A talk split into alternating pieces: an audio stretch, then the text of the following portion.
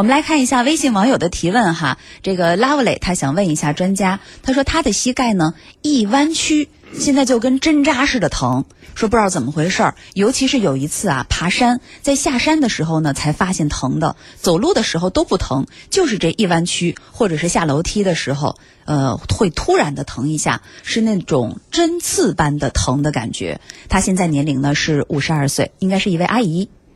好的。呃，这位患者呢，他的表现呢是在一次爬山以后，现在出现了某一个动作的时候呢，膝关节这种针扎样的疼痛。嗯，就像我们刚才说到了啊，对于膝关节来说呢，当你的某一次活动或某一个运动呢，对关节施加的压力超过了它的负荷的时候，关节这个膝关节呢就会给你抗议了，会有一些表现啊，表现了就像这种针刺样的疼痛，或者是我们说的有的时候还有肿胀。当你出现这种症状呢，第一件事情。呃，提醒大家的是，一定要减少诱发这种疼痛的动作，比如说爬山、下蹲、爬楼梯，就要近期要少做。啊，当我们这种少做这种动作，然后休息以后，再看这个疼痛是否缓解。啊，如果疼痛还没有缓解，可能我们要到医院看医生了。哦，就是说，它是一次爬山的这样的一个诱因，一下子就把它这个症状给诱发出来了。没错。那它这种症状有可能你们不干预的话，它时不时的就会。发生一下，是的，在您下楼梯的时候，或者是再次爬山下山的时候，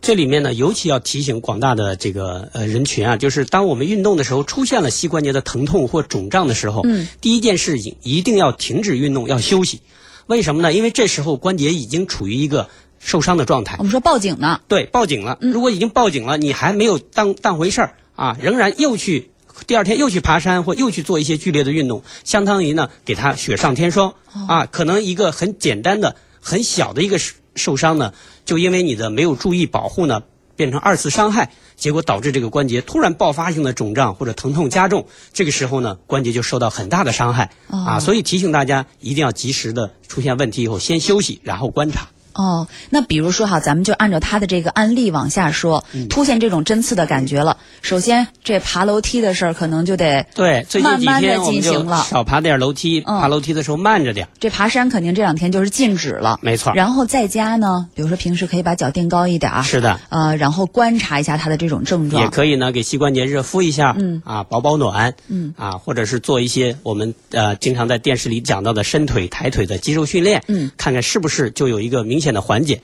多多数呢，一般我们可以观察个七天或者十天，哦，一周到半个月这样。对，但如果这个症状一直在持续或者有加重迹象，那我看必须到医院去看医生检查一下了。嗯，好。